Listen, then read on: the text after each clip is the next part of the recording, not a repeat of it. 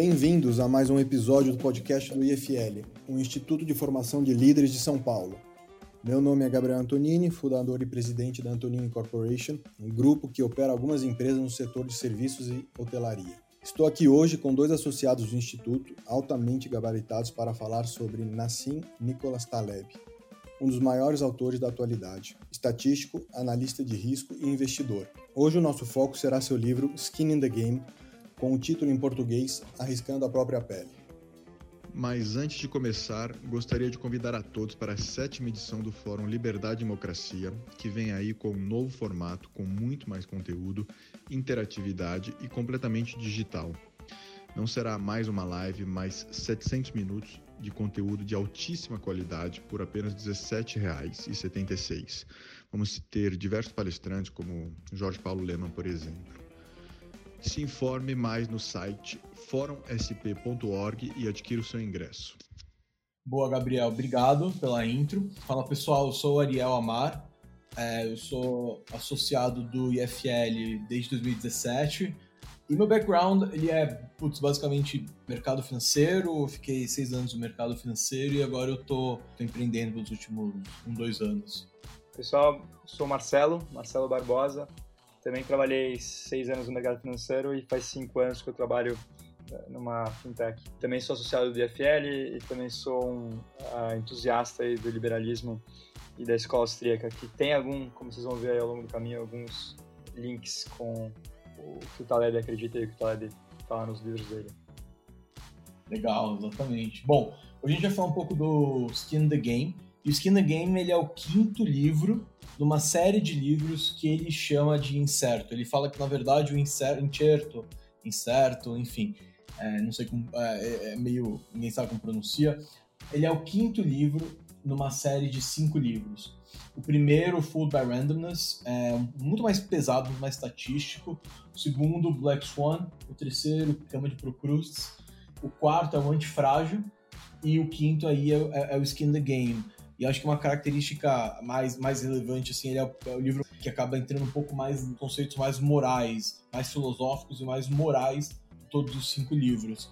E acho que eu queria começar basicamente falando um pouco sobre, é, que na verdade deixar para o Marcelo falar sobre, sobre o que, que é o overview assim, do livro. Pegando o gancho do que o Ariel falou, é, o, o, livro Skin in the Game, ele, o Taleb mesmo começa o livro falando que o livro vai falar sobre quatro principais temas, tá? E esses temas são é, a, a, incerteza e a falta de confiança do conhecimento, né? E ele fala uma linguagem menos política de você ser capaz de detectar mentira, de detectar bullshit. O outro tema é sobre simetria, e daí simetria na linha do que o Ariel falou, tanto no que diz respeito a risco, quanto no que diz respeito a moral, responsabilidade, justiça, que é certo, que é errado, reciprocidade, assim por diante. Daí o terceiro tema é basicamente sobre uh, information sharing, e o quarto tema é sobre racionalidade. Então, desses temas eu vou começar com um deles, que eu acho que é o que melhor define para mim é, Skin in the Game, tá? Então, Skin in the Game para mim é simetria. E o Taleb, desde o começo, ele meio que usa, ele vai, volta lá atrás, assim, e ele vai lá na história ah, da Mesopotâmia para contar do Código de Hammurabi, né? Que é o olho por olho, dente por dente. E ele fala que, na verdade, esse código, apesar dele ser meio que brutal, ele é um dos primeiros códigos uh, penais barra morais que diziam respeito sobre uh, simetria. E o exemplo claro que ele dá, menos olho por olho, dente por dente, mas mais uh, relacionado com o que ele achava moral na época, era o seguinte. Tinha lá no código que se o arquiteto de uma casa, se a casa de um arquiteto caísse e matasse a família, aquele arquiteto ia ter que ser posto para morrer, né? Put to death. e o racional é muito simples, é simetria. Então, se o arquiteto estava colocando uma família em risco com a sua com o seu projeto, se aquele projeto viesse a colapsar, ele também tinha que sofrer as mesmas consequências da família dele. Então seria uma simetria de riscos. Óbvio isso no contexto lá atrás, né, então na Mesopotâmia, mas dá para trazer esse conceito para agora. Então, por exemplo, é simétrico a gente imaginar que um cozinheiro é, é de esperar de um cozinheiro que ele coma a sua própria comida, né? Se ele só fizesse a comida e deixasse os outros comerem, vamos dizer, ele não estaria sendo, tendo skin in the game. Uh, um outro exemplo seria o, o piloto de avião, né? Ele não pode pilotar um avião de forma remota, porque se ele erra lá e ele está fora do avião, todo mundo morre, mas ele não, entendeu? Então o piloto tem que estar tá no avião. E a mesma ideia para o capitão do navio. E por último aí, e, e acho que o Ariel pode talvez é, pegar esse último exemplo para fazer um exemplo de assimetria, né? De risco. Mas o, o exemplo de assimetria seria um, um hedge fund manager que ele tem o fundo dele investido no próprio fundo.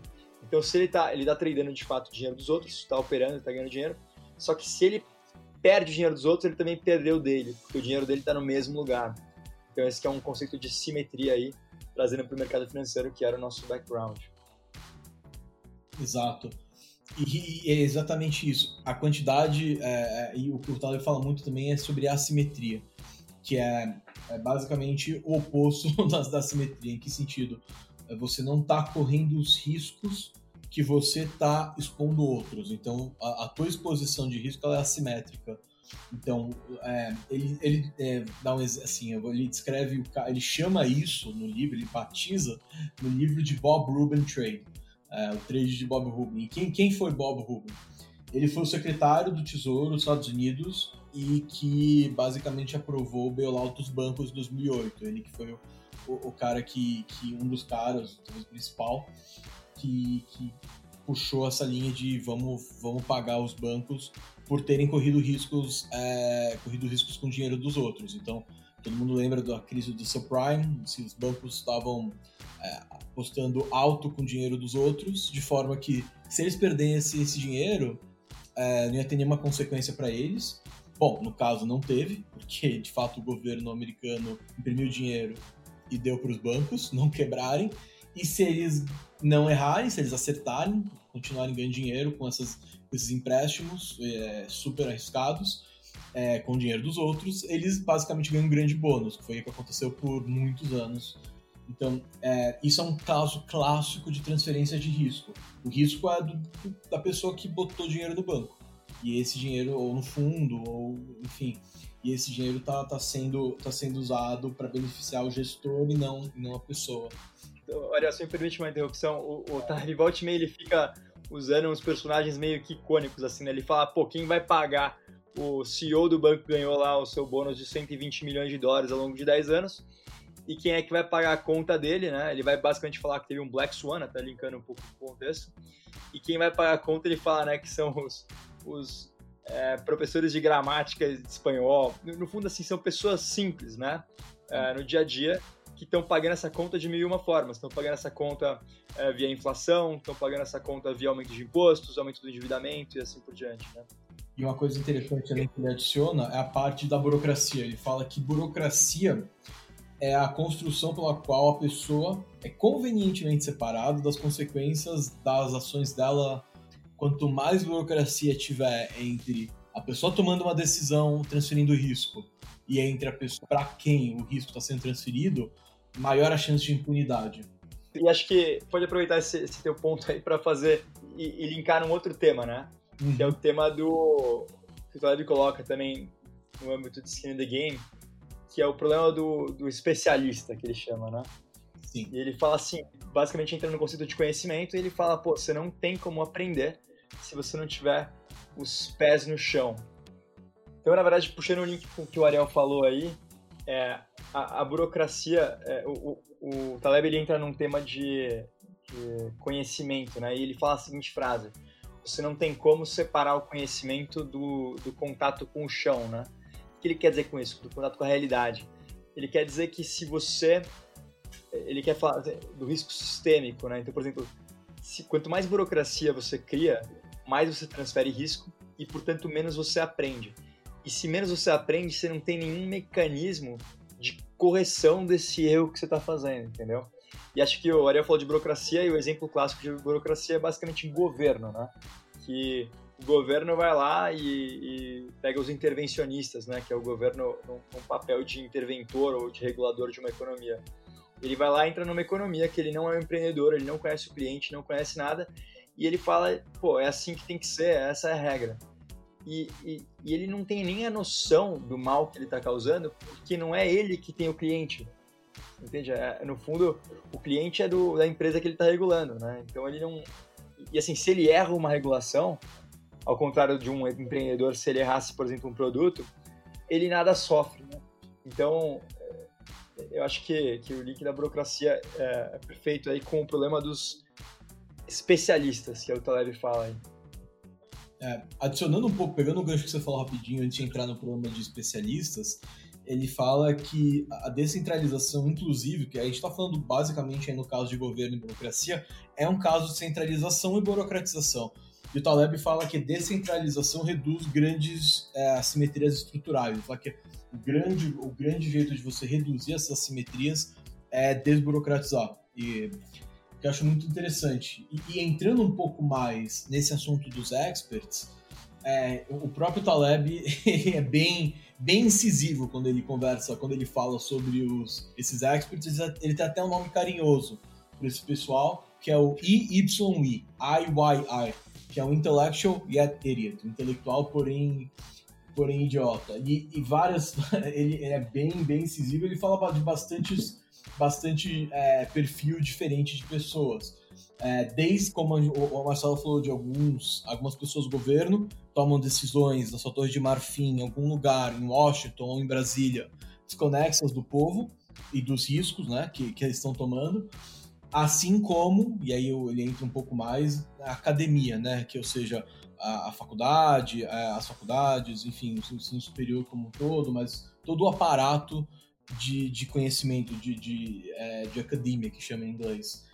É, e basicamente o que ele, ele, por que, que ele é tão incisivo com esse pessoal? Porque simplesmente, resumindo uma frase, esse pessoal não tem skin the game na visão do Taleb, porque eles tentam modelar o mundo com alguns com modelos ou tentam é, ou têm opiniões muito fortes às vezes é, e nunca correm, nunca sofrem as consequências dos seus, dos seus atos ou dos seus, das suas opiniões. De forma que, cara, você basicamente. E, e não só isso, como é, o outro lado, que é accomplishments, ou seja, é, tudo que é, é, conquistado na academia, é feito também por um mecanismo de que a gente chama em inglês peer review, que é o teu colega, ele revê o que você está fazendo, ele aprova ou desaprova. Isso é um mecanismo que o Taleb fala que é muito perverso, porque ele leva a uma, a uma mecânica de, de pensamento coletivo, ou seja, de pensamento unificado, uniforme. Então você junta essas duas coisas e você tem, você tem algo que é potencialmente bem tóxico, é, de acordo com o Taleb. Ele fala, inclusive, ele, o Taleb é de novo, ele é bem polêmico. Ele fala que é, o, o, pior curso da modernidade, o pior é, desculpa, o pior é, a pior maldição da modernidade é que a gente tá, tá cada vez mais é, é, aumentando a população de uma classe de pessoas que é melhor em explicar do que, e, e, do que entender e melhor em explicar do que fazer. Então, ele é bem incisivo e até e é por isso e aí tem um pouco a ver com o porquê que é tão é tão esse, esse problema é tão pervasivo, é tão, tão presente não, e assim, é genial porque, assim, desculpa te interromper, mas esse claro. ponto que você falou no final, né, de, é, de a gente tá criando mais pessoas que explicam do que fazem, né, é, uma das formas como ele lida com ou define o skin in the game é aquela linha de, pô, você tem que fazer antes de falar e se, e se for falar, o fazer tem que preceder o falar, né? Hum. Ele fala, pô, don't talk, né? É, você tem que fazer, você tem que executar a parada. E, e é muito é, real isso com o exemplo que você falou, né? Sim. E, e, exato, perfeito. E, e, é um tema, é um tema. É, ele escreveu esse livro em 2018, antes de uma pandemia, e é hoje, na gravação desse podcast, estamos no meio do coronavírus. É um tema muito atual, onde nós temos, de um lado, experts, é, de um lado falando uma coisa, e, e, e, às vezes eles erram e eles não sofrem as consequências por um erro que está custando o mundo ou vidas, que é muito ruim, ou trilhões de dólares, também muito ruim. E como balancear essas duas coisas. Então aí a gente vê como está saindo um pouco do campo só teórico, de ah, legal, qual é o problema de um acadêmico errar para o mundo real, que custa vidas e custa, e custa muito dinheiro, economias. E assim, acho que tentando lembrar, a gente comentou os principais temas do livro lá no começo, né?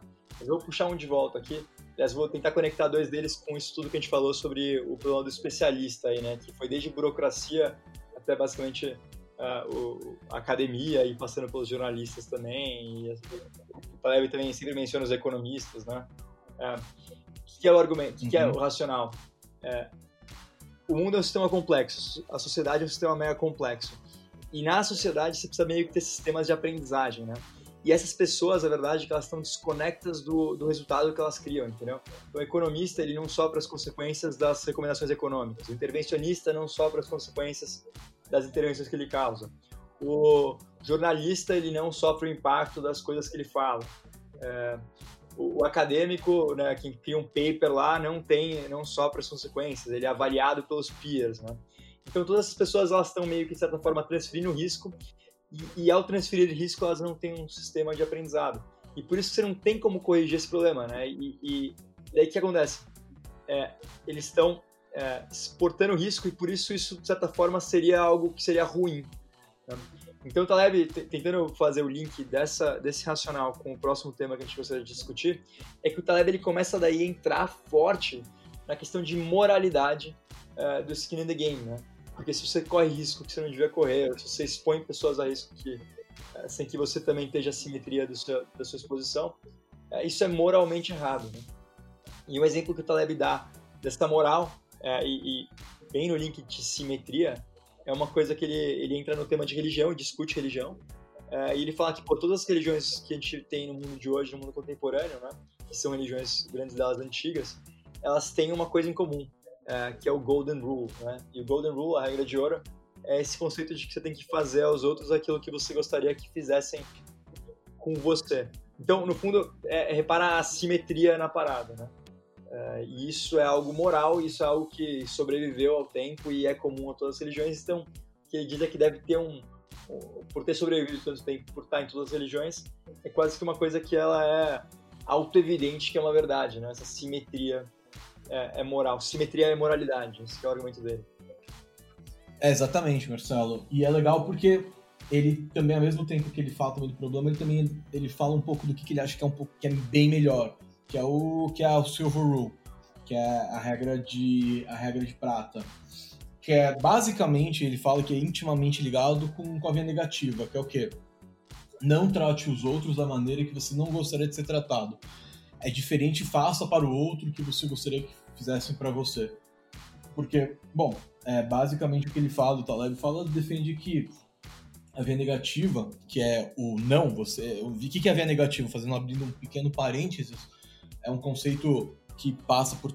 Assim, desde os primeiros livros do Taleb, ele fala que a via negativa é, o, é, é, é a noção de que você sabe com muito mais certeza o que está de errado do que está certo, do que, que é, é, é, é, do que, que você não tem que fazer, do que é o que você tem que fazer. E que é aplicado isso aqui a, a, a, a regras, a, leis, etc., a modos de conduta, que você sabe com muito mais certeza, tem muito mais certeza ao afirmar que você não gosta de uma coisa, que você não quer que faça alguma coisa para você, do que falar não, eu, do que fazer algo, do que falar que ah não, alguma outra pessoa adivinhar o que gostaria que você quisesse fazer, que ela, essa outra pessoa fizesse para você. Não sei se ficou confuso, mas não, um exemplo bom é presente. Assim, você sabe o que você não gosta de receber. É, a outra, é mais provável que a pessoa saiba o que você não vai gostar de receber com muito mais certeza do que é daquilo que você, aquela, exatamente aquela coisa que você vai gostar de receber. Isso é importante para você não ser intervencionista, que é um pouco que a gente falou agora na parte de IYI. Então, os intervencionistas, eles acham que eles sabem o que é bom para todo mundo. Na verdade, o jeito, o melhor jeito é você ver o que, que é, é, não é, não tratar as outras pessoas da maneira que os intervencionistas não gostariam de ser tratados. A inação, às vezes, é muito mais poderosa do que a ação. Então, é muito, é muito interessante esse conceito. Ele é um pouco confuso, mas ele é muito interessante porque é, é bem contra a modernidade, especialmente se você é um economista, você vê que está indo bem contra é, o keynesiano, bem contra do que é o dia a dia. E é outra coisa interessante do Silver Rule é que a própria, tem jeitos de você colocar ela em prática sem necessariamente do jeito que. sem, sem necessariamente é, você é, não fazer algo, mas está built-in numa regra. Então, por exemplo, a Constituição Americana, é, a primeira emenda, dá um exemplo aqui, a primeira e a segunda emenda primeira é free speech, você pode e, e freedom of religion, então você pode ter religião, é, pode ter religião você pode falar o que você quiser. Isso é a primeira emenda da Constituição Americana. Segunda é que você pode, é, em inglês, bear arms, pode carregar arma. Isso é legal porque é uma, é, é, o Taleb fala que isso tem via negativa é, construída nela, ou seja, por design, tem silver rule por design, porque é, se você tem e está na lei, o outro também pode ter. Então você não está limitando a, a outra, a liberdade do outro para você ter a tua. Então é meio via negativa nesse sentido. E já que você pô, falou de, de. A gente está falando de Golden Rule, Silver Rule, Constituição Americana, a gente entrou no, no âmbito do Estado. Eu me lembrei agora de outro exemplo do Taleb, quando ele entra no próximo tema aí, que ele fala que tomar risco é virtude, né? Sim. Então, o argumento que ele dá, é, ele dá vários, mas o, um que eu gosto é o argumento do, da guerra, né? Ele fala que, pô, antigamente, é, toda, todos os imperadores romanos lá, ou vários reis e vários nobres no passado, eles eram nobres, eram reis, porque eles basicamente eles estavam na frente dos seus respectivos exércitos em qualquer batalha, né? Hum. É, tem uma frase de Esparta que o Taleb menciona, que é a frase do escudo, né? Que é, ou você volta com o seu escudo ou você volta no seu escudo, né? Morto. Porque existia um conceito na época de que as pessoas podiam é, é, a ideia é de que você poderia correr mais rápido, no sentido de fugir da batalha sem o seu escudo. Hum. Se você largou o seu escudo, é porque você desistiu de lutar. Isso era uma das coisas menos honrosas, né? Então, o ponto do Taleb é que é, existe virtude em você tomar esse risco. E é por isso, inclusive, que as pessoas aceitavam e se submetiam aos ranks. Né? É, nessa mesma linha, é, ele fala também dos nobres é, da Inglaterra, que eles tinham que ir para as respectivas guerras. Uh, e ele também fala, por exemplo, do duelo, né? De duelo sendo um exemplo que, por exemplo, se duas pessoas se desentendiam, ou se dois países se desentendiam, um duelo era uma forma muito mais simples, muito mais rápida e com extremo skin in the game, que poderia, basicamente, porque você está botando a tua vida em risco, né?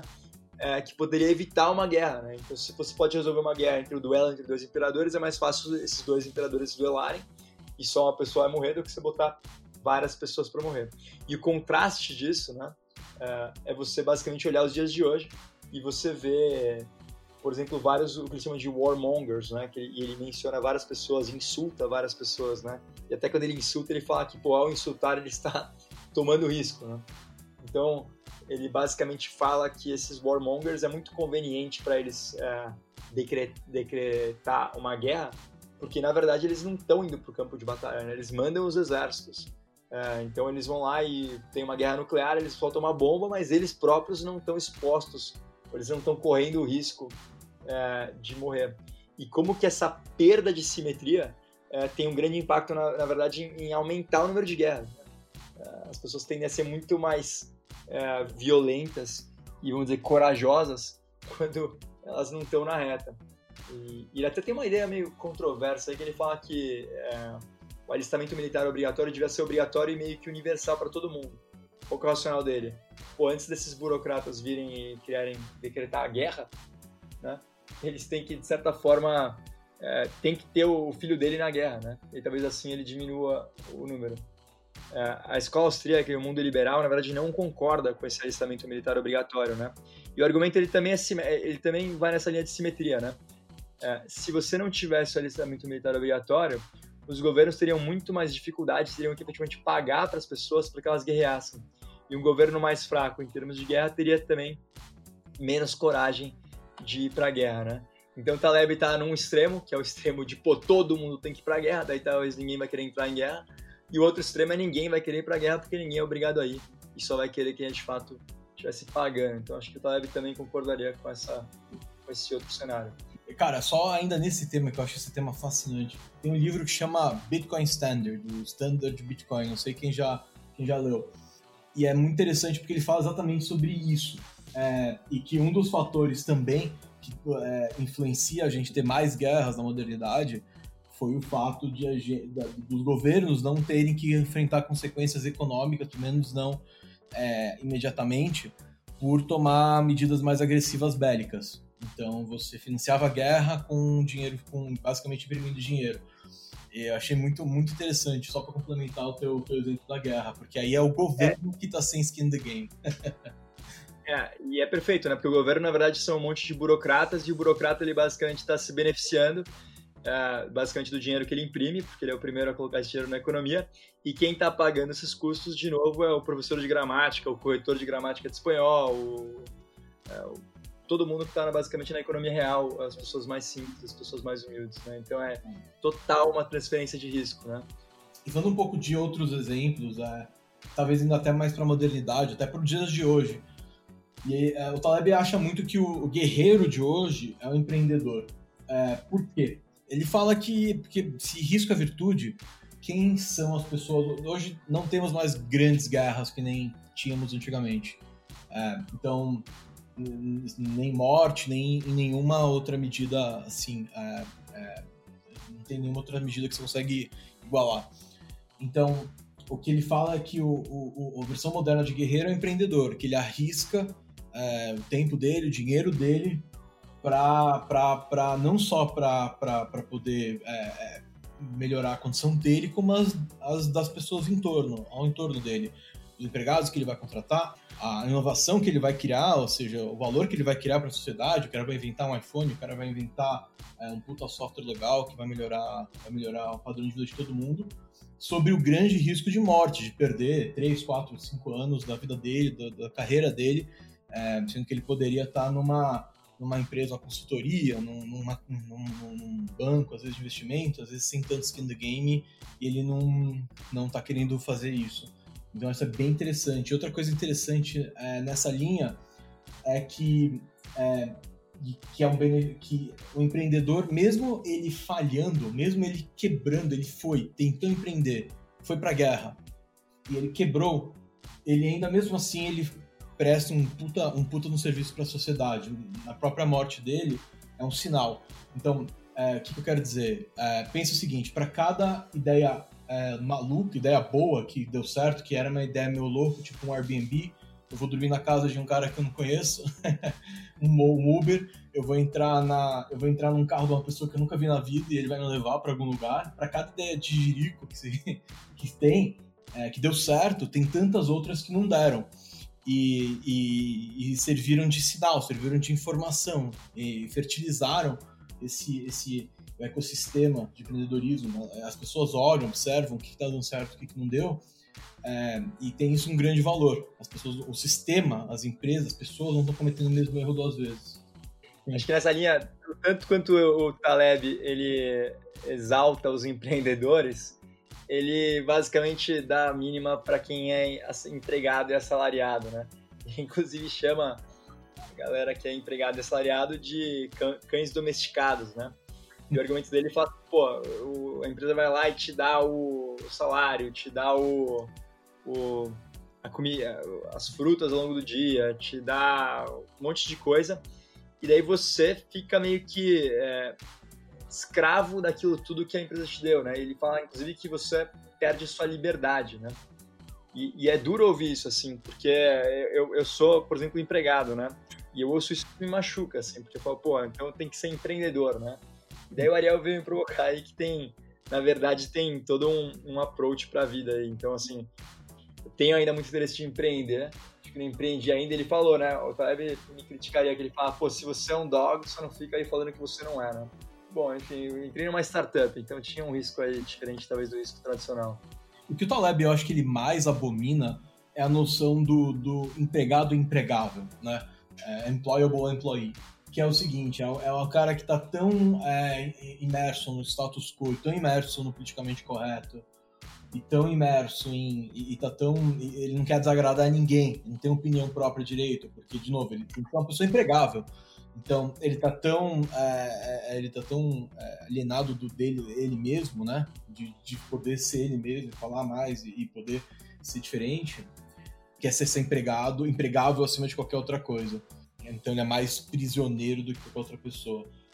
E eu acho legal agora a gente falar um pouco também sobre já, porque estão falando aqui de indivíduo, falar um pouco de indivíduo e sistema, que é basicamente o seguinte: o, o indivíduo, então, só é, qual, é a relação entre os dois? Então, é, o indivíduo é como, como ele próprio, ele pode falir. só que o sistema, o ecossistema inteiro se, se, se fortalece. E, e é legal que indivíduo e sistema é um tema recorrente na obra do Taleb, inclusive no Skin the Game, e que, é, e que, e, e que se a gente aplicar, a gente vai poder entrar um pouco mais profundidade nesse no tema de indivíduo e sistema, e que tem vários desdobramentos por causa disso. Então, vou te dar um exemplo do como que é diferente o approach de indivíduo e sistema, que é a primeira noção de que scale matters, que o Taleb põe, que é o quê? A escala da, do, do, assunto do qual você está tratando importa. Então, dá um exemplo político, tá? Que o Taleb fala que vai, ajudar a ilustrar. Ele, ele fala, um, ele fala uma, uma fala que, que o, o, o irmão Jeff e o Vince Graham falaram, que no nível é, federal eu sou libertário, no nível estadual republicano, no nível local sou um democrata, no sentido democrata, acho provavelmente nos Estados Unidos, e, e no nível da família e dos amigos eu sou um socialista. Então é possível sim você ser super liberal, que eu acho que inclusive é um pouco outro do IFL, a nível federal, a nível é, até um pouco mais, mais governo estadual. Só que se for para pensar, você vive a tua vida com a tua família, com os teus amigos, é um, basicamente um, um grande socialismo, às vezes até um grande comunismo. Então, essa noção de esquemários acho que é bem interessante. A gente estudou bastante socialismo, né? Eu estudei na, na, na minha pós-graduação de escola austríaca, e uma a definição de socialismo, de certa forma, é que não tem mercado, né? Você não tem compra e venda. E se for pensar, pô, um casamento, você não vai vender sua TV para sua mulher, né? Porque efetivamente a TV é sua e da sua mulher, né? Então eu acho que é bem interessante esse ponto, né? eu, eu, gosto dessa frase porque ele exemplifica bem o Scale Matters, mas eu não gosto porque ela me faz pensar às vezes que eu posso, de certa forma, ser um socialista. Eu, eu não gosto. Mas acho que, que, que, o ponto do Ariel é muito bom. E, de certa forma, ele está ilustrando uma característica do sistema, né? E, e, acho que outro que o Taleb fala muito, que é muito importante e que é facilmente esquecido, é o conceito de que o sistema, ele segue um... Ele, em geral, segue um processo, certo? É essa ideia de que é o filme e não a foto. E uma das coisas que se aprende aí quando você vai estudar um pouco mais de processos é a importância da, do caminho pelo qual aquele sistema percorreu. E daí, é, o Taleb dá um exemplo, é, é, meio. Parece que vai ficar meio que desconexo, mas talvez eu consiga fazer um link no final. Mas o exemplo que o Taleb dá é o exemplo do, do cirurgião. Imagina que você tem que fazer uma cirurgia e aí você tem dois cirurgiões, meio que com o mesmo rank, para você escolher. Vamos porque eles têm o mesmo credencial, o mesmo track record. Então, efetivamente, não tem nada que você poderia, você poderia tanto escolher um quanto escolher o outro. Só que você olha para um e ele é meio que o perfil, imagina, um cirurgião perfeito conforme Hollywood. Ele é, tem um óculos, ele é, tem um cabelo branco, ele é magro, alto. E, pô, parece o perfil Hollywood de um médico, de um neurocirurgião aí. E o outro, ele parece um açougueiro. E o ponto dele é qual que você pega para qual que você deveria escolher, assumindo que o resto é constante, né? Ceteris paribus. E ele fala que você deve escolher o açougueiro. E o argumento é, o açougueiro ele teve que passar, o cirurgião, um cara de açougueiro, teve que passar por um processo de é, confirmação no longo da carreira dele é, muito mais difícil, porque ele teve que encarar é, o fato dele ter uma cara de cirurgião que era, vamos dizer, seria adverso à trajetória de sucesso dele.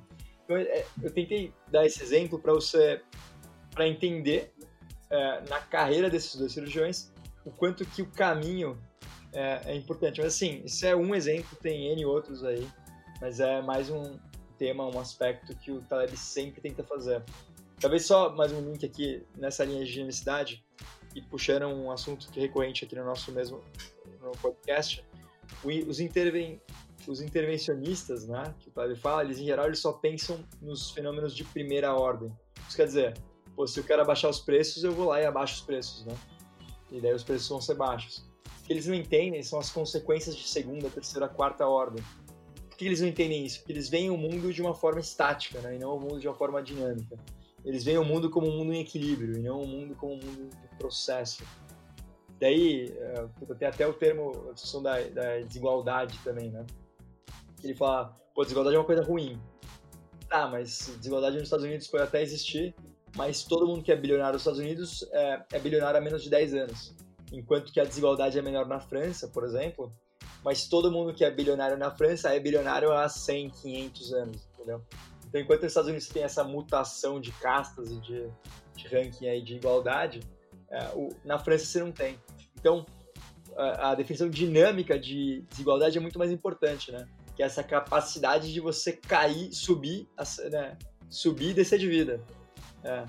Então, a, mais uma vez, o, aspecto dinâmico do sistema é mais importante do que o estático e, querendo não, quem não tem skin in the game não consegue uh, compreender isso é o que o, o efeito que o, que o Taleb chama de efeito Lindy, Lindy Effect.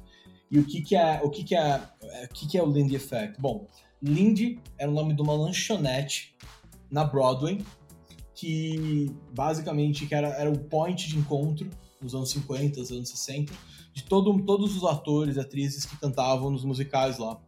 E uh, chama Lindy efeito, o efeito Lindy porque eles os, os atores e atrizes percebiam que quanto mais tempo uma peça ou musical ele estava em cartaz, maior a probabilidade dele continuar em cartaz no futuro. É, e é muito interessante porque a gente vê que, que isso se aplica a. O, Taleb levanta o ponto que isso aplica a qualquer conhecimento ou a qualquer produto, é, tipo um livro, um filme, qualquer coisa que é, é não perecível é, e fácil, fácil replicar, como uma ideia, como uma boa prática, enfim. É, e, e, é bem interessante porque é, é, traz um pouco a ideia de que o grande estressor, o, grande, o que mais estressa as coisas são o tempo. E quem morre no começo é realmente é fraco, e as coisas que perduram, perduraram por um motivo. É, o, o, efeito Lindy é uma heurística, um atalho que o Taleb põe pra gente, e pensar, bom, se as coisas estão lá, aqui um bom tempo, provavelmente tem um bom motivo para elas estarem. Tem até uma coisa heurística que ele dá, que acho que é bem engraçada, que ele fala que, no, se, eu não engano, se eu não me engano, no antifrágil que ele fala, ele fala se a barba ele é preta, é, a, a, barba é preta, não houve a, não houve a, a, não houve a conclusão, mas houve o racional. Se a barba é branca, houve a conclusão, não houve muito racional. E se a barba é cinza, houve a conclusão e o racional.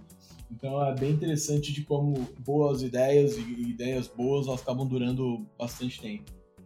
Eu gosto desse efeito. Acho para mim é sensacional porque ele tem esse aspecto de sobrevivência, mas também tem esse aspecto de processo, tem esse aspecto de sistema.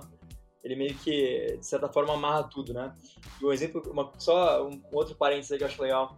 O Taleb ele vai falar de como que se deve escrever um livro. Ele fala, bom, você quer que seu livro dure 10 anos? Se sim, você tem que escrever é, ideias no seu livro que, por exemplo, seriam aceitas há 10 anos atrás. Qual é o racional? Uai, se a ideia era aceita há 10 anos atrás, a chance dela ser aceita daqui a 10 anos é enorme. Enquanto que só, se você tem uma ideia que só é aceita hoje, é, e nunca foi aceita antes, a chance dessa ideia ser, na verdade, só um, um barulho, né, em vez de ser um sinal, é enorme. Então, é até uma forma de você. Lembra que a gente falou lá nos temas do livro de você é, ele tinha o tema da simetria, tinha o tema de é, skin the game como todo, mas também tinha o tema de bullshit detection, né? E o Thread usa essa heurística muito forte, assim. Você não pode meio que tomar cuidado com tudo que é muito recente, assim, que a chance de ser uma grande mentira é, é mais alta, tá? Porque ele não passou pelo grande estressor que é o tempo. E daí acho que a gente está chegando no final aqui. E também relacionado a processo, mas é, entrando no último capítulo do Taleb, que o próprio Taleb fala que é o maior capítulo do, do livro do livro Skin in the Game, que é o capítulo de Rationality né, em sistemas complexos. Se vocês forem lembrar, o primeiro tema, é, um, é, o quarto tema que eu falei lá em cima. É, o Taleb introduz um, um termo chamado ergodicidade, que é bem difícil de explicar, que a gente vai tentar uh, scratch the surface aqui, mas a ideia é a seguinte, né? De que ergodicidade é uma, uma característica de sistema e é o, o, ponto de que você não pode aplicar as probabilidades de um sistema para as probabilidades de um indivíduo. E um exemplo que eu tenho é, eu soltava de paraquedas, né, é, no passado, e, por exemplo, se eu sei que a probabilidade de eu saltar de base jump é, e morrer é 1 a cada 400 saltos, é, se 400 pessoas saltarem de forma independente, uma vai morrer e, e, a outra pessoa não morre se aquela outra morrer, né? Então, assim, essa seria a probabilidade, o valor esperado de 400 pessoas saltando. Agora, se eu der 400 saltos, é, eu posso morrer no meio do caminho, entendeu? Então, eu não deveria encarar o risco de morte, vamos dizer assim, como se fosse um risco do qual eu, ao longo do tempo, tomando esse risco várias vezes, não tenho risco de meio de ruína, né? Que é eu morrer e daí acabou. Salto, acabou empreendedorismo, acabou é, Taleb, acabou tudo, né? E, e acho que essa é um pouco da conclusão que ele dá nessa linha de rationality, né? Ele fala que a é, racionalidade é você não tomar nenhum risco que pode te matar. É, em contrapartida, você tomar todo o risco é, possível, é, todo outro risco daquele que não te mata, né? Porque afinal de contas, risco é virtude, é skin in the game, é simetria e é moral, é, porque você quer basicamente estar com os pés no chão, é, porque daí você aprende e não transfere risco e assim por diante, né? Então assim, don't take any risk, é, não sei se eu mudei para inglês, mas não toma nenhum risco que você pode morrer, mas toma todo outro risco. Acho que essa é um pouco da conclusão é, marcou aí do Taleb, que de certa forma é, amarra o, o, o, livro e talvez o inserto. E daí, assim, o Taleb termina o livro, acho que não é, é um pouco spoiler, mas também não é, mas ele fala umas frases muito legais, né? Então ele fala assim, você não pode ter músculo sem força, você não pode ter amizade sem é, confiança, você não pode ter opinião sem consequência, você não pode ter é, mudança sem estética, você não pode ter idade sem valores, você não pode ter vida sem propósito. Ele vai falando vários desses, né? Que no fundo é, ele conclui, né? Você não pode ter nada efetivamente sem skin in the game. Então acho que essa que é a forma aí como ele amarra tudo, todo aspecto filosófico, moral e amarra tudo em certo. Conseguimos, acho que resumir bem o livro do, do um livro super complexo, super bacana e que acho que significa bastante para nós dois, cara. Acho que é, é um livro que ele tem uma carga moral que eu acho que a maioria dos livros que as pessoas vão ler não tem. Então, eu acho que vale a leitura.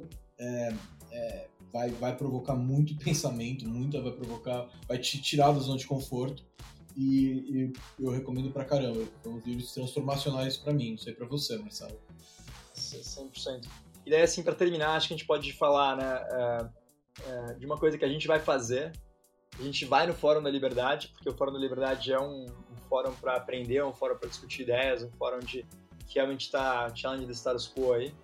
E esse Fórum da Liberdade, ele é organizado pelo IFL, que a gente também participa. Então, se a gente falar para vocês, pode vir para o IFL, é, não é da boca para fora. Então, a gente pode falar com o Skin in the Game, a gente pode falar com causa, porque a gente, de fato, participa. E a sétima edição do Fórum da Liberdade e Democracia vai, é, será no dia 28 de agosto, no WTC em São Paulo. E vocês podem se informar mais e adquirir o seu ingresso no site Fórum SP de São Paulo, fórumsp.org. E acho que com isso aí a gente talvez possa concluir. Muito bom, muito obrigado, Marcelo, muito obrigado, Gabriel, por, por estarem aqui. E até a próxima. Valeu.